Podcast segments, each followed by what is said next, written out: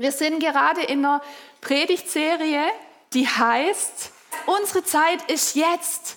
Und wenn ihr letzten Sonntag nicht da wart, ich möchte euch echt ermutigen, hört euch diese Message nochmal an. Auf allen gängigen Portalen zu finden oder direkt über unsere Homepage ist ein Link, da kommt ihr direkt drauf.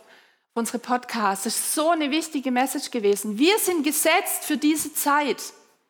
Auch wenn wir manchmal denken, warum? Musste ich gerade vielleicht in diese Zeit reingeboren werden. So, wir haben manchmal das Gefühl, alles wird schlimmer und es bedrückt uns. Und der Herr hat so schön gesprochen, hat gesagt, hey, gerade für diese Zeit habe ich euch gesetzt.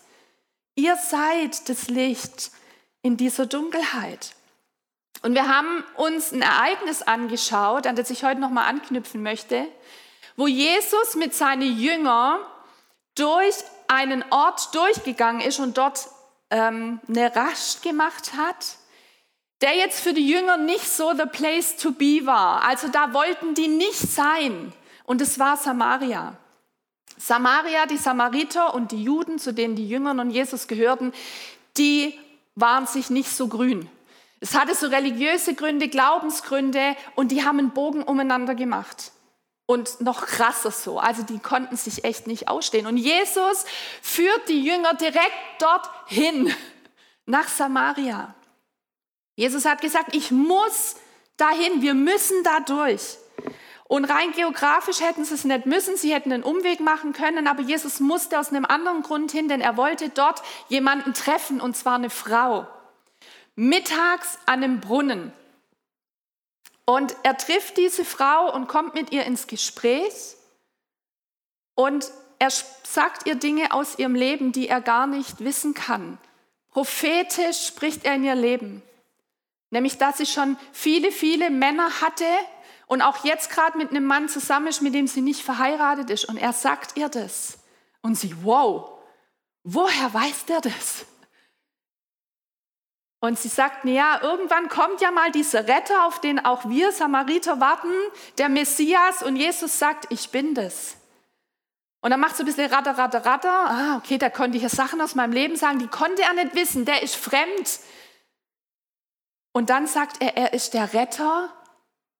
Hey, was, wenn es wirklich ist? Und sie rennt zu ihren Leuten um die sie sonst eher einen Bogen gemacht hat, weil durch ihren Lebenswandel war sie so in Verruf geraten und die Leute haben vermutlich nicht so gut über sie gedacht und über sie geredet. Und sie geht dahin. Und diese Begegnung, die die Frau hatte mit Jesus an diesem Brunnen, die hat ihr ganzes Leben verändert. Und dadurch, dass sie dann zu ihren Leuten gegangen ist, hat es auch das Leben von vielen Samaritern verändert. Und die Frau wurde zum Teil der Antwort für ihre Leute.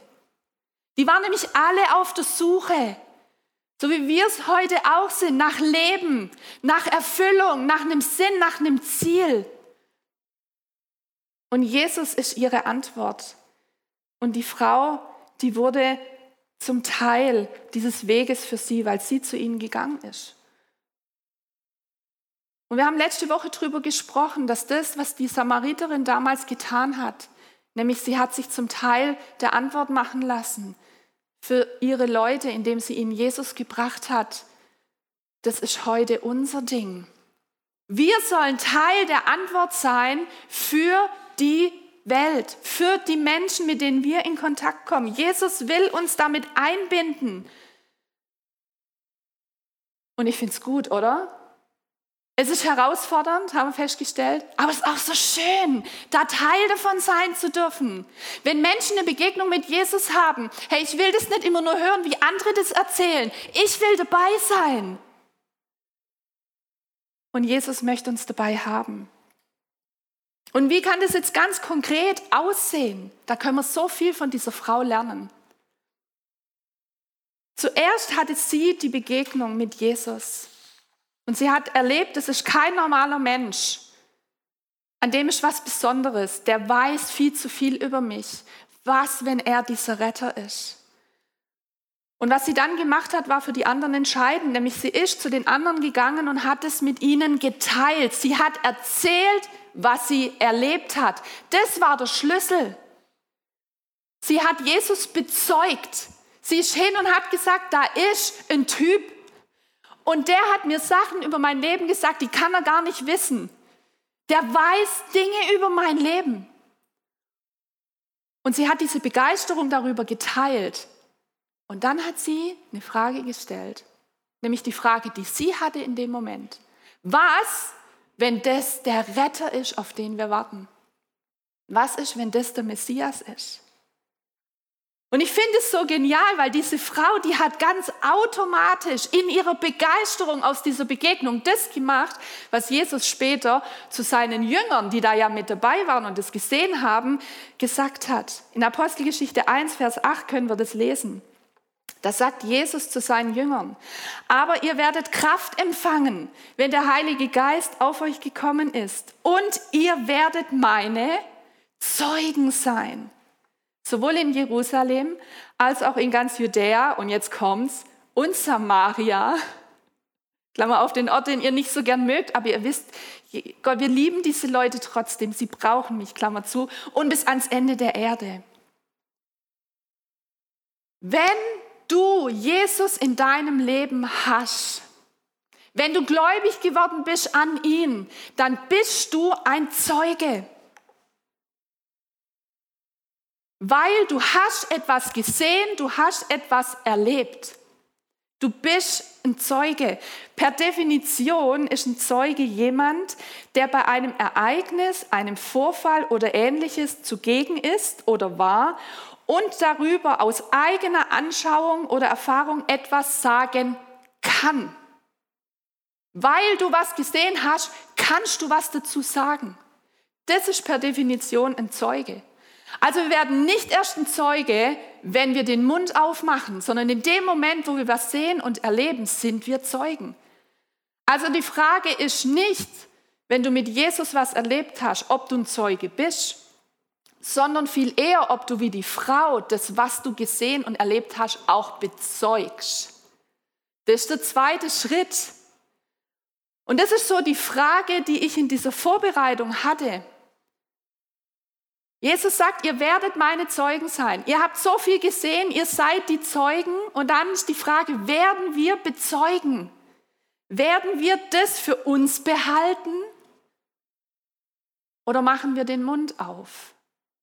Und es ist wie das Licht, von dem Jesus spricht. In Matthäus 5 sagt er, ihr seid das Licht dieser Welt. Nicht, ihr könntet das Licht sein, vielleicht werdet ihr das sein, Ihr seid das Licht der Welt. Warum? Wenn du Jesus angenommen hast und gläubig geworden bist an ihn, dann scheint sein Licht in dir. Du bist Träger seines Lichts. Du bist Licht. Die Frage ist, lassen wir es scheinen oder nicht? Aber Jesus sagt ganz klar, ihr seid es. Und ihr seid gesetzt für diese Zeit zu scheinen, einen Unterschied zu machen, die guten Werke, die der Vater schon längst vorbereitet hat, da hineinzutreten, Menschen auf Jesus aufmerksam zu machen, Zeuge zu sein. Und gleichzeitig, hey, wenn wir das Licht sind und nicht scheinen, dann scheint niemand. Dann bleibt es dunkel, dann bleiben die Lichter halt aus. Es sind überall Lichter, aber sie scheinen nicht. Das heißt, und genauso ist es mit dem Zeuge sein. Wir sind schon Zeugen geworden, wenn wir was mit Jesus erlebt haben. Und genau das möchte er gebrauchen, um Menschen zu begegnen, damit Menschen erkennen, wer er ist. Und die Frau, die hat es so toll gemacht. Die ist quasi zurück in ihren Alltag gegangen und hat erzählt, was sie erlebt hat und sogar diese Fragen geteilt, die das in ihr aufgeworfen hat. Und das hat was in Gang gebracht. Und da können wir so viel von ihr lernen. Natürlich ist es super, hier zu sein. Und es ist auch super, Leute hierhin einzuladen, in die Church, in die Gemeinde. Aber es wird nicht jeder kommen. Die Menschen sind auf der Suche, so wie damals die Samariterin und ihre Leute auf der Suche waren, nach Leben, nach Erfüllung, nach einem Ziel, nach einem Sinn. Und hey, in dieser Zeit auch nach Licht, in dieser Dunkelheit. Leute suchen das. Aber die wenigsten kommen auf die Idee, dass Jesus die Antwort ist für sie. Deswegen werden auch die wenigsten hierher kommen und in der Kirche Antwort auf ihre Lebensfragen erwarten. Wenn sie es tun, preist den Herrn, ladet ein, hört nicht auf. Aber viele werden eben nicht kommen. Und ich glaube, darum ist es so wichtig, dass wir diesem Beispiel der Samariterin on top zusätzlich zu dem, was wir hier machen und wie wir hier einladen, folgen. Und zwar den Menschen in unserem Alltag von Jesus bezeugen. Da, wo wir in Beziehung stehen, Zeuge zu sein. Und wenn ich früher gehört habe, Zeuge sein, dann habe ich immer schon gemerkt, wie mir die Pumpe ging und ich dachte mir, oh Mann, ich weiß nicht, ob ich das kann. Kennt, kennt ihr den Gedanken? Ich weiß nicht, ob ich das kann. Und ich möchte uns heute alle ermutigen und zu sagen, jeder kann als Zeuge unterwegs sein. Jeder. Weil wir nur sagen müssen, was wir gesehen, gehört und erlebt haben. Und im ersten Schritt mehr nicht. Ich habe mal was beobachtet auf dem Parkplatz hier in Hemmingen. Ich habe so eingeparkt und noch so meine sieben Sachen zusammengesammelt und da sehe ich plötzlich, dass jemand anderes ausparkt. Und dachte mir, naja, ich steige jetzt nicht aus und stehe hier im Weg rum, weil es war ein bisschen eng, ich warte mal. Und diese Person, die parkt rückwärts aus und fährt voll auf das gegenüberliegend parkende Auto. Und ich denke mir, oh, was macht der Fahrer jetzt? Oder die Fahrerin, ich glaube, das war eine ältere Dame. Und sie fährt wieder vor und fährt wieder zurück, ne, immer so ein bisschen versuchen, mehr äh, in diesen Winkel zu kommen, in den sie wollte. Und sie fährt wieder voll auf dieses Auto drauf. Und als sie merkt, dass schon Widerstand gibt, sie Gas, sodass ihr Auto sich schon hinten so hochgelupft hat. So von wegen, was ist da? Ich muss mehr Gas geben. Ich bin stärker. Wieder vor, wieder zurück. Und es ging vier, fünf Mal so. Und ich, und ich dachte mir, oh, was mache ich jetzt? Was macht sie jetzt? Und ich dachte mir, als sie dann irgendwann ausgeparkt hat, sie steigt vielleicht aus und guckt sich das Malheur an. Aber dann sehe ich, wie diese Person einfach wegfährt. Und ich hole schnell Zettel und Stift raus und schreibe mir das Kennzeichen auf, weil ich mir dachte, vielleicht hat sie es auch nicht gemerkt oder gehört oder die Person war schon etwas älter, vielleicht war es auch keine Absicht, aber der Fahrer von diesem parkenden Auto, wenn der wiederkommt, das Ding sah echt übel aus, für den wäre es halt schlimm. Ich habe schon so ein bisschen mit mir gerungen, ist das jetzt Petzen? Was mache ich jetzt? Und ich dachte mir, okay, hey, ich habe das gesehen, ich gebe es jetzt mal weiter und dann müssen andere entscheiden. Und dann ähm, habe ich das bei der Polizei gemeldet. Und dann hat dieser Polizist zu mir gesagt, Sie sind jetzt Zeugin im Fall. Tatatatam. Und ich, oh, okay. Und dann, es könnte sein, dass sie vor Gericht eingeladen werden, wenn es da zu einer Verhandlung kommt und dass sie erzählen müssen, was sie gesehen haben. Als Zeugin sind sie verpflichtet zu sagen, was sie gesehen haben. Und ich so, na toll. es kam dann nichts, wahrscheinlich wurde das dann auch außergerichtlich geklärt und so. Aber das ist es, was ein Zeuge macht, oder? Ein Zeuge erzählt einfach nur, was er gesehen, gehört, erlebt hat. Du musst es nicht mal interpretieren und sagen, es war Absicht, es war Unabsicht, ich glaube vielleicht. Einfach sagen, was passiert ist. Das macht ein Zeuge. Die Beurteilung, das machen dann andere. Und das finde ich so entspannend. Warum benutzt Jesus diesen Begriff? Und ich glaube, er dient auch dazu, uns zu entspannen. Es geht nur darum, weiterzugeben, wie die Frau, was wir gesehen, gehören und erlebt haben. Wir müssen das noch nicht mal groß interpretieren. Und deswegen, ich möchte dir das heute mitgeben. Um Zeuge zu sein, brauchst du kein Theologiestudium. Das ist Fakt. Die Samariterin hat keine theologische Abhandlung geliefert ihren Leuten. Warum er jetzt vielleicht der versprochene Retter sein könnte. Sie hat nur erzählt, was sie erlebt hat, was sie mega begeistert hat. Und dann hat sie eine Frage gestellt. Was, wenn er es ist? Was, wenn er es ist? Wow. Und wenn du an Jesus glaubst, dann hast du was mit Jesus erlebt. Oder? Keiner gibt sein ganzes Leben in die Hand von einem Gott, mit dem er nichts erlebt hat und nichts anfangen kann, oder? Oder? Wenn du an Jesus glaubst, dann hast du was erlebt.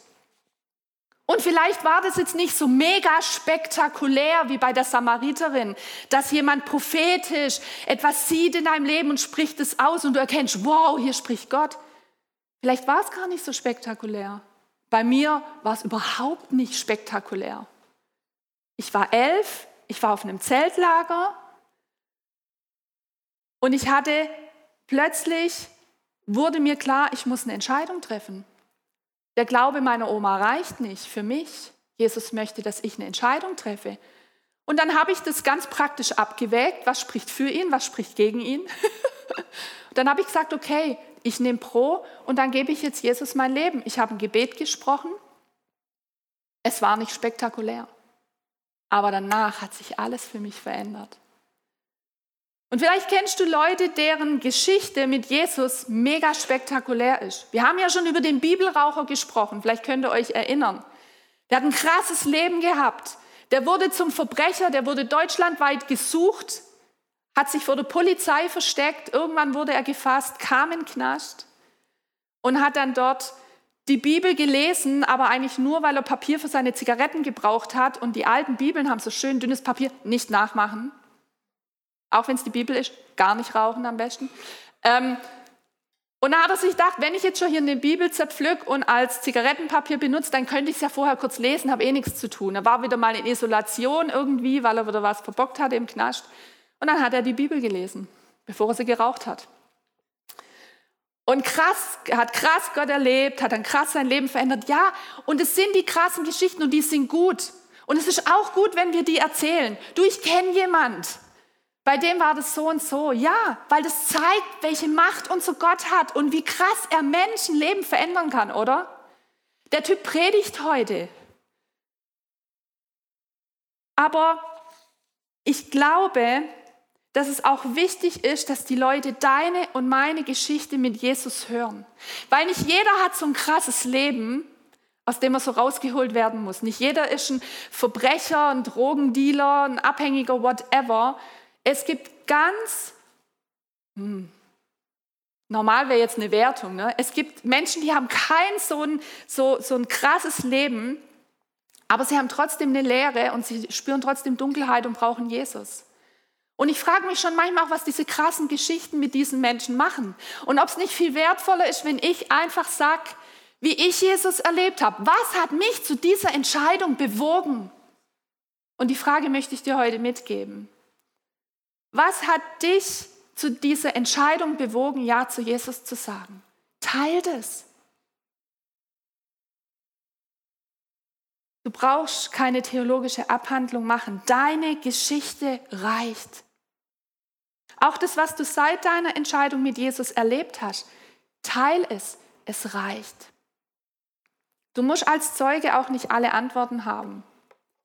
Das zeigt mir, dieses Ereignis von der Samariterin ganz klar. Die hatte nicht alle Antworten, die hatte eine Frage. Und die hat die ganz offen gestellt. Und plötzlich haben sich die anderen diese Frage auch gestellt. Was ist, wenn das wirklich der Retter ist, auf den wir warten? Und was haben sie gemacht? Sie wurden neugierig aufgrund dieser Frage. Und dann haben sie selber eine Begegnung mit Jesus gesucht, weil sie auch eine Antwort haben wollten. So wie die Samariterin. Und sie sind zusammen zu Jesus gegangen. Manchmal ist alles, was wir tun müssen, Menschen neugierig zu machen. Und manchmal passiert es auch durch unsere Fragen. Was ist, wenn Jesus genau das jetzt für mich und für dich hat, was wir brauchen? Was wäre, wenn in Jesus Vergebung für deine Schuld wäre? Was würde passieren, wenn Jesus eingreifen würde in deine Situation? Und vielleicht fragen sich dann Leute, ja, genau, was würde passieren? Lass es uns rausfinden. Wie spannend ist das, oder?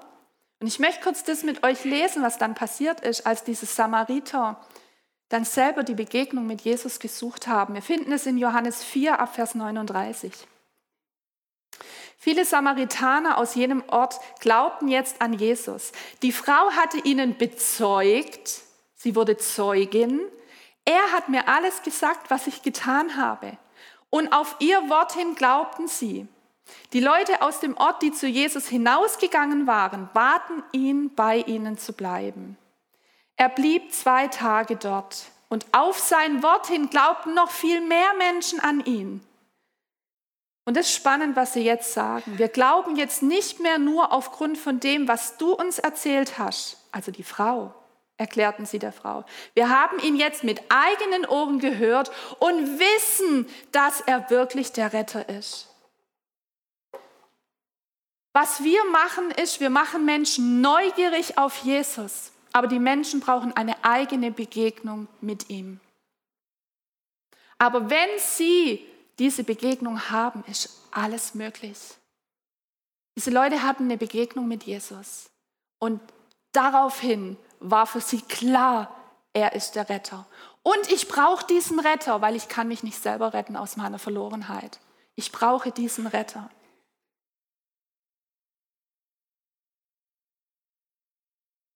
Wir dürfen selber Fragen haben. Wir müssen selber nicht alle Antworten haben und trotzdem können wir Menschen neugierig auf Jesus machen.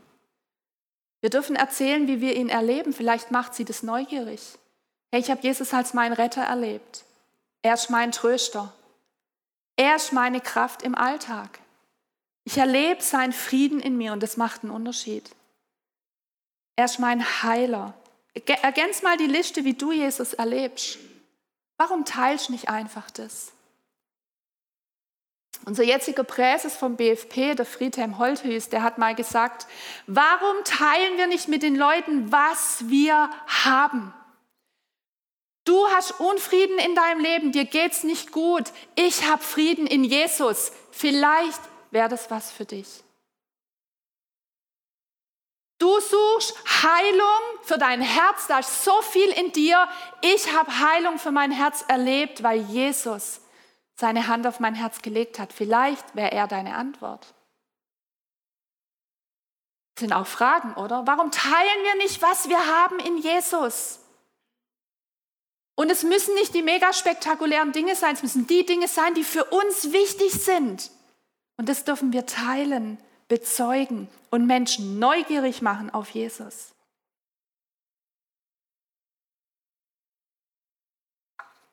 Vielleicht ist das manchmal auch alles, was wir den Menschen sagen können.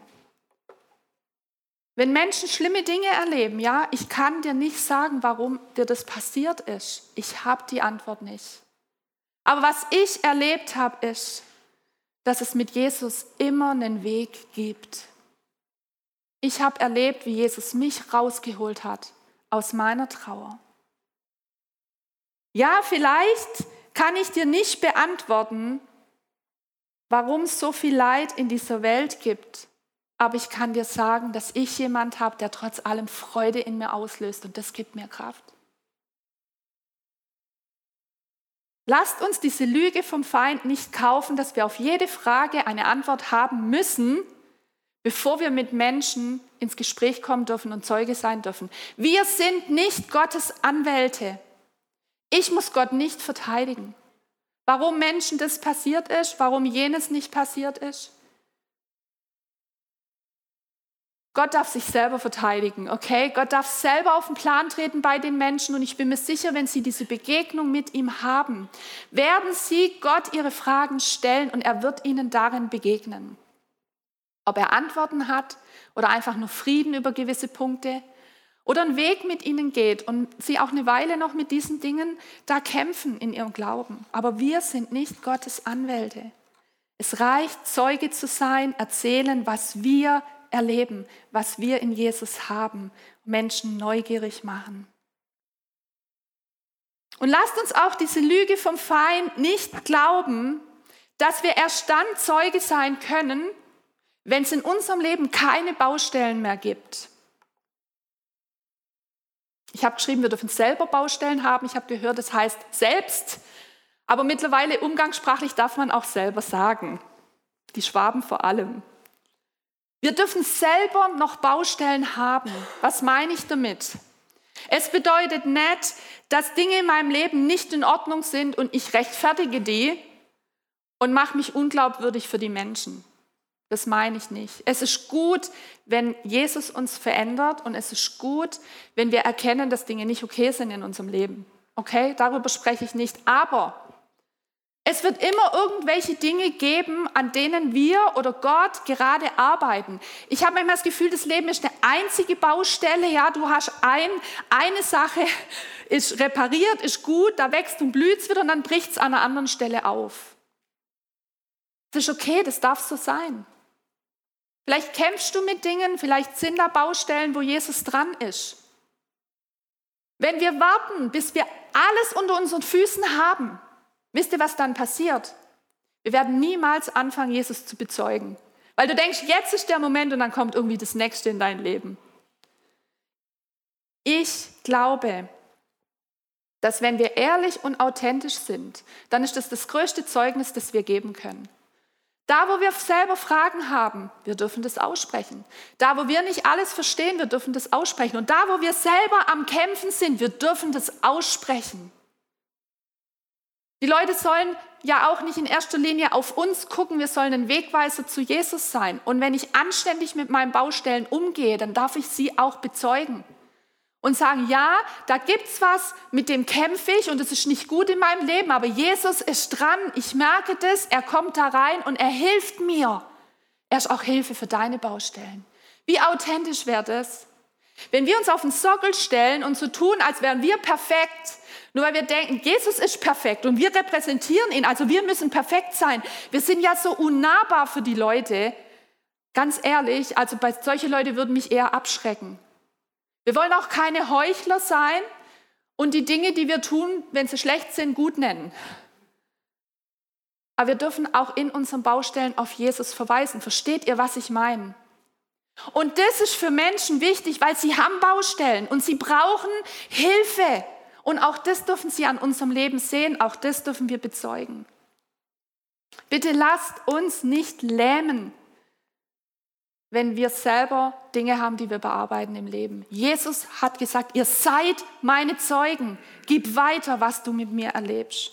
Und ich habe jetzt noch ein paar praktische Tipps für uns, wie wir das ganz praktisch in unserem Alltag umsetzen können. Weil ich weiß, wie das ist. Solche Predigten, die sind gut. Man sitzt drin und sagt, yes, morgen fange ich an. Und dann fängt morgen der Tag an und irgendwie merken wir, dass wir wieder in die ganzen alten Verhaltensmuster reingehen und wir tun es dann doch nicht. Deswegen, ich möchte uns allen, mir auch ein paar Punkte einfach mitgeben, wie es gelingen kann, dass wir vom Zeugesein per se reintreten in, wir machen auch den Mund auf und wir bezeugen Jesus. Da kommt dann die Kraft zur Geltung, okay? Und der erste Punkt, den ich für uns alle habe, ist, lasst uns beten für die Menschen. Damit sollten wir anfangen. Wer von euch war an dem Allianz-Gebetsabend da, wo wir das Thema hatten, unser Umfeld, beten für unsere Freunde, Familie und so weiter? Wer kann sich noch erinnern, wer war da? Und könnt ihr euch noch an die Aktion erinnern, die wir gemacht haben mit dem Zettel?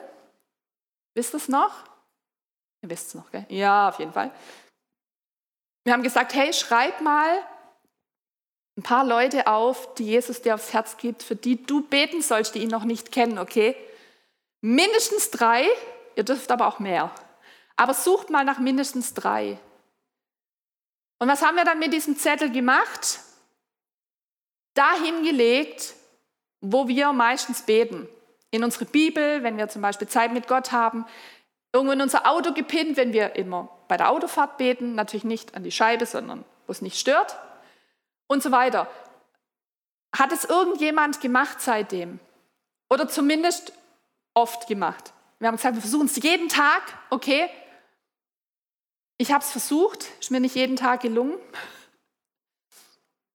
Aber das ist der Anfang und ich möchte das empfehlen. Schreib die Leute auf, die in deinem Umfeld sind und die Jesus dir aufs Herz gibt.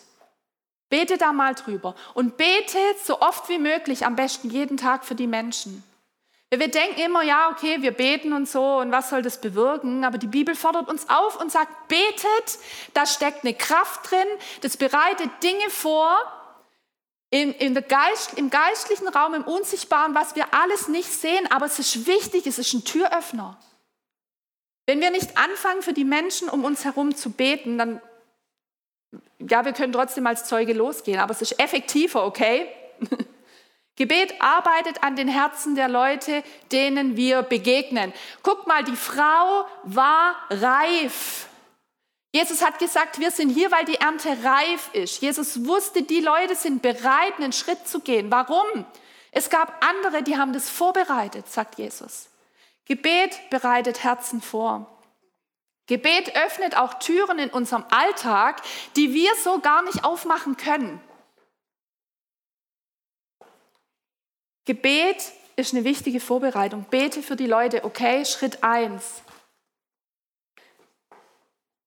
Bete für dich.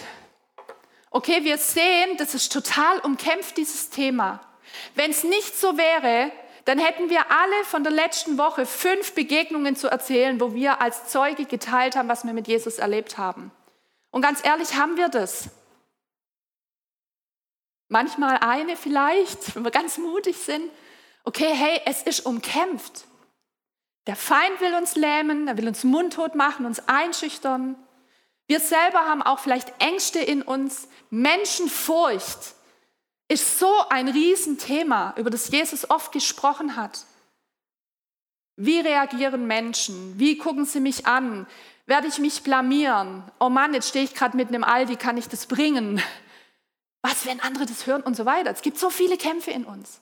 Deswegen ist wichtig, dass wir für uns beten. Für unser Herz, für unseren Glauben. Ja, so wie Gott die Samariterin gebraucht hat, kann er auch mich gebrauchen. Warum? Er ist mit mir. Jesus sagt, ihr werdet Kraft empfangen vom Heiligen Geist und dann werdet ihr meine Zeugen sein. Seine Kraft lebt in uns. Lasst uns doch für beten, dass das durchbricht im Alltag. Wo ist diese Kraft, wenn ich im Aldi stehe? Wo ist diese Kraft, wenn ich mich mit Freunden zum Kaffee treffe? Herr, mach, dass es durchbricht bei mir. Begegne meinem Unglauben dass es was bringt, wenn ich den Mund aufmache. Ich weiß nicht, was in dir ist, aber bete dafür, dass der Herr deinem Herzen begegnet. Okay, wir dürfen dafür beten. Und den anderen Punkt, den ich habe, mach aus Jesus kein Geheimnis. Warum sage ich das? Wie oft geht uns das so, dass wir zum Beispiel mit anderen Christen spazieren gehen, wir reden über Jesus und hey, du glaubst nicht und so. Manchmal telefoniere ich mit einer Freundin und wir erzählen alles, was wir erlebt haben, um uns zu ermutigen und wir werden immer lauter. Meine Kinder sagen schon, du schreist immer so im Büro, wenn du telefonierst. Warum? Ich weiß nicht, die Begeisterung. Und manchmal machen wir es auch, wenn wir unterwegs sind. Und wir reden und wir sind begeistert und dann kommt uns jemand entgegen und wir senken die Stimme und wir sagen, ja, und dann weißt du, was dann passiert ist, als ich gebetet habe. Warte, wir reden gleich weiter. So, weißt du, was dann passiert ist? Hammer, was Jesus gemacht hat. Warum machen wir das? Ich habe mir die Frage gestellt, neulich, warum mache ich das eigentlich gerade? Warum senke ich meine Stimme? Wenn wir zu Hause immer vorm Essen beten und wir sitzen dann im Restaurant oder beim Mc's oder in irgendeinem Café Warum beten wir nicht genauso laut wie zu Hause? Warum machen wir das nicht? Wenn wir den Nachbarn beim Bäcker treffen und der Nachbar fragt uns, hey, und wie geht's in deinem Knie? Und du hast neulich erzählt, voll geschwollen und so geht's dir besser. Und wir, sagen ja, und wir denken so, ja, es geht besser. Warum geht's besser? Ah ja, meine Kinder haben für mich gebetet. Warum sagen wir das nicht? Warum machen wir ein Geheimnis aus der Quelle unserer Heilung? Ich habe mich vor kurzem getroffen, auch mit einer Gruppe Frauen, und da habe ich eine Frau getroffen, die kannte ich überhaupt nicht, aber die kannte mich und die wusste, wo ich wohne und hat gesagt, und, ähm, wir sind damals ausgezogen, weil das wurde dann zu klein mit dem dritten Kind und so. Und dann sage ich, ja, bei uns wurde es dann mit dem dritten Kind auch klein. Und, dann, und eigentlich hätte ich jetzt weiter gesagt, aber dann haben wir gebetet, weil Häuser in Hemmingen zu finden ist mega schwierig. Ähm, und dann hat Gott uns die Wohnung nebendran geschenkt und wir konnten einen Durchbruch machen, einfach unsere Wohnung vergrößern. Und ich war so im, im Redefluss habe ich mir überlegt, wie sage ich ihr das jetzt? Und ich habe mich an den Punkt meiner eigenen Predigt erinnert, weil ich hatte ihn erst zwei Stunden vorher niedergeschrieben. Und ich höre, wie der Geist Gottes sagt, mach aus mir kein Geheimnis. Und ich sagte zu ihr, ja, und wissen Sie, und dann haben wir Stoßgebete zum Himmel geschickt. Und dann haben wir, bevor die Wohnung ausgeschrieben wurde, haben wir es erfahren im Keller vom Nachbar, dass er, die, dass er die Wohnung jetzt ausschreiben will. Und wir haben gesagt, brauchst nicht, wir nehmen sie. Versteht ihr? Das sind die Momente, vielleicht kennst du die, wo wir plötzlich aus Jesus ein Geheimnis machen. Warum? Frag dich mal, warum? Ich habe mich das auch gefragt. Es gibt viele Gründe, warum. Aber ich möchte uns ermutigen, Jesus so zu handhaben wie alle anderen normalen Dinge, die in unserem Leben sind. Wie die Luft zum Atmen, wie der Besuch beim Arzt, wie ich weiß nicht, was wir erleben. Lasst uns doch über Jesus sprechen. Und ich habe ein Interview gesehen von einer jungen Frau, die ist in einem Café gesessen und hat für einen Blog geschrieben ähm, über Jesus. Aber es ist nicht der Jesus der Bibel, sondern es ist der Jesus aus der Esoterik. Auch in der Esoterik gibt es ein Jesusbild, ist aber ein ganz anderes, wie das, wie sich Jesus uns zeigt in der Bibel. Und sie schreibt an diesem Blog und sie war im dritten Café, weil im ersten gab es kein gutes WLAN, im zweiten gab es kein gutes WLAN, aber im dritten war es WLAN gut, da blieb sie.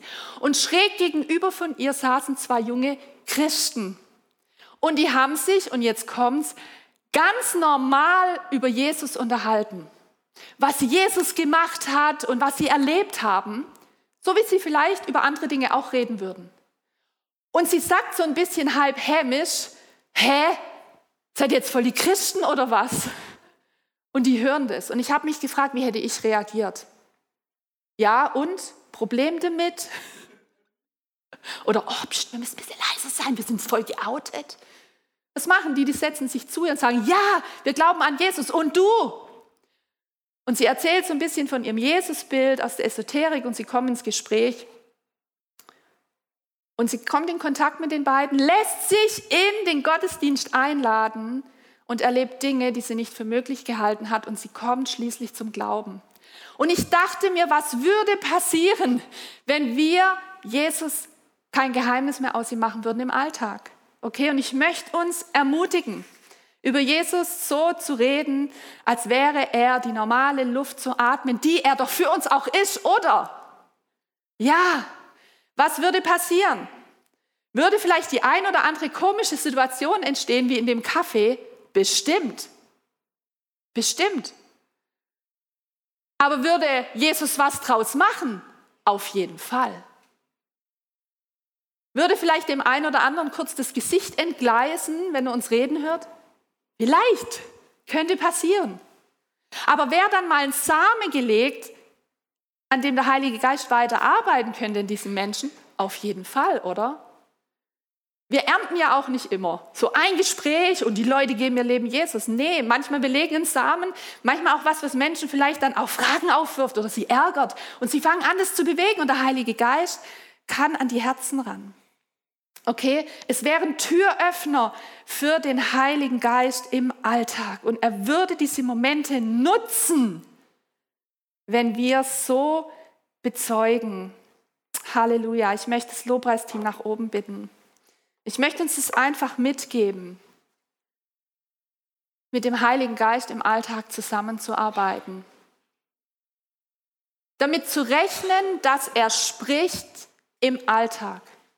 Damit zu rechnen, dass es Menschen gibt, die auf der Suche sind, vielleicht nicht bei Jesus, aber die offen sind. Damit zu rechnen, dass der Heilige Geist weiß, wann was dran ist. Ich habe auch schon erlebt, dass der Heilige Geist zu mir gesagt hat, jetzt Klappe zu. Ich wusste nicht warum, aber ich hatte nicht die Freiheit. Ich habe dann einfach gesagt, gut, dann Klappe zu.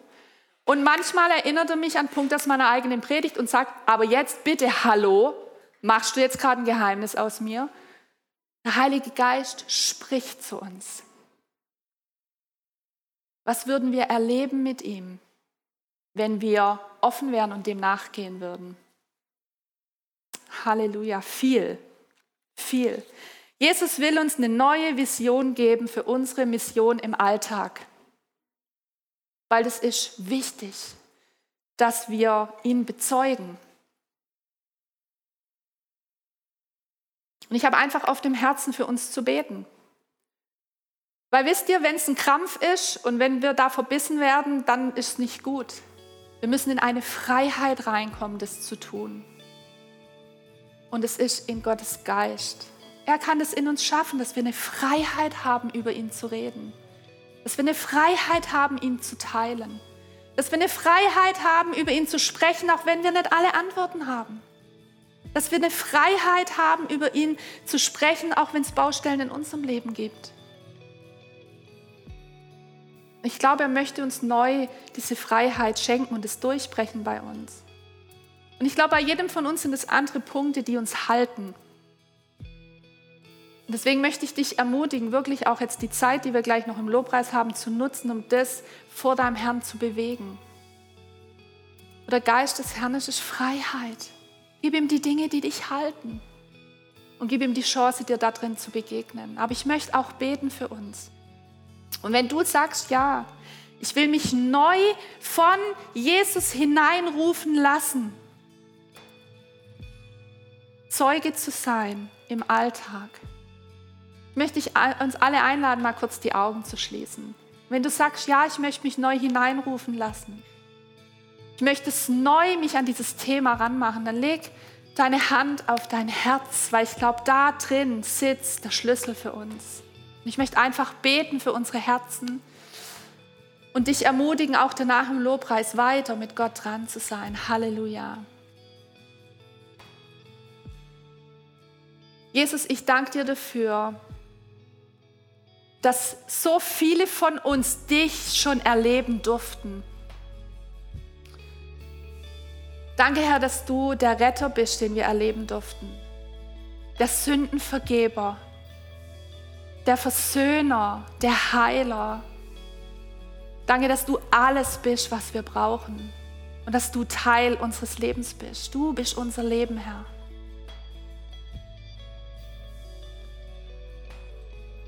Jesus, und ich danke dir, dass du jetzt deine Hand auf jedes einzelne Herz legst und die Dinge löst, die gelöst werden müssen, damit wir aufstehen und dich bezeugen im Alltag dass du da zurüstest und neu gibst, was wir brauchen, um im Alltag kein Geheimnis aus dir zu machen. In Jesu Namen breche ich die Menschenfurcht, die in unseren Herzen ist. Und dass die Freude an Jesus und die Begeisterung an ihm größer ist als die Angst vor der Reaktion der Menschen. Und ich segne dich mit der Kraft des Heiligen Geistes, dass sie fließen kann jetzt in diesem Moment in dein Leben. Und in Jesu Namen löse ich alle Ängste, die uns zurückhalten, Ängste, die dich zurückhalten, und dass der Herr dich auch in wichtige Prozesse führt, diese Ängste abzulegen. Manche Dinge brauchen Prozesse. Aber ich möchte jetzt hineinsprechen, dass heute der Anfang ist dieser wichtigen Prozesse. Dass der Herr Dinge in Gang bringt, die wichtig sind. Ich möchte euch segnen mit der Fülle und der Kraft und der Salbung des Heiligen Geistes dass er, wenn ihr Hände auflegt, für Menschen betet, Menschen eine Begegnung mit Jesus haben. Dass da, wo ihr Hände auflegt und betet, Menschen geheilt werden, innerlich wie äußerlich. Und ich möchte euch segnen, dass der Herr euch gibt, was ihr braucht in diesen Situationen, nicht vorher, in dem Moment. Ich möchte euch segnen mit Mut in dem Moment. Möchte euch segnen, mit Freiheit zu sprechen in dem Moment. Mit feinen Antennen des Reden des Heiligen Geistes zu hören.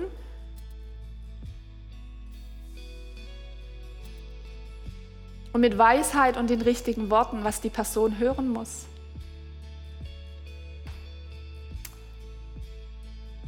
Danke, Heiliger Geist, dass du die Kraft bist, die uns bezeugen lässt. Danke, dass du mit jedem Einzelnen gehst in den Alltag. Danke, dass wir erleben dürfen, was in dir möglich ist, was nicht in uns ist, aber in dir. Und ich danke dir jetzt schon dafür, für alles, was du durchbrechen wirst und wo Menschen durch uns neugierig auf dich gemacht werden, ihre erste Begegnung mit dir haben. Und ich bete, dass die Herzen der Menschen, mit denen wir in Kontakt kommen, den Hunger bekommen nach Jesus und sie selber anfangen, ihn zu suchen wie die Samariter.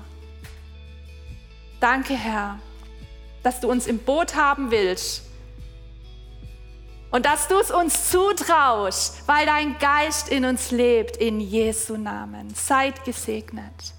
Amen.